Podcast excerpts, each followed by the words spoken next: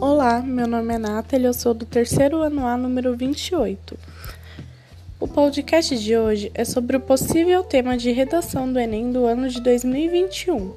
Brasil acima do peso. O que fazer? A obesidade no Brasil.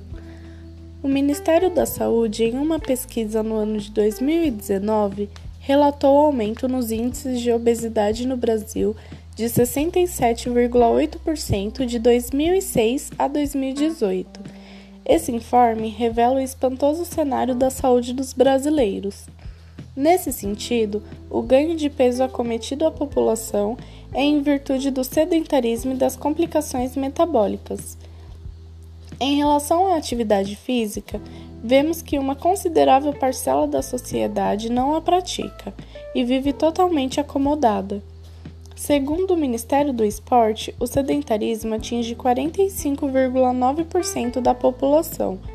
Tal dado mostra como as pessoas estão levando suas vidas de forma displicente, podendo acarretar enormes problemas médicos com contínuo aumento da massa corpórea.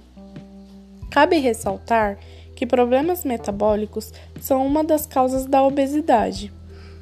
De acordo com a patologista Calvin Norden, em 1907, a doença poderia ser causada também pela forma endógena, ou seja, estaria ligada a certos distúrbios tireoidianos e ao hipometabolismo.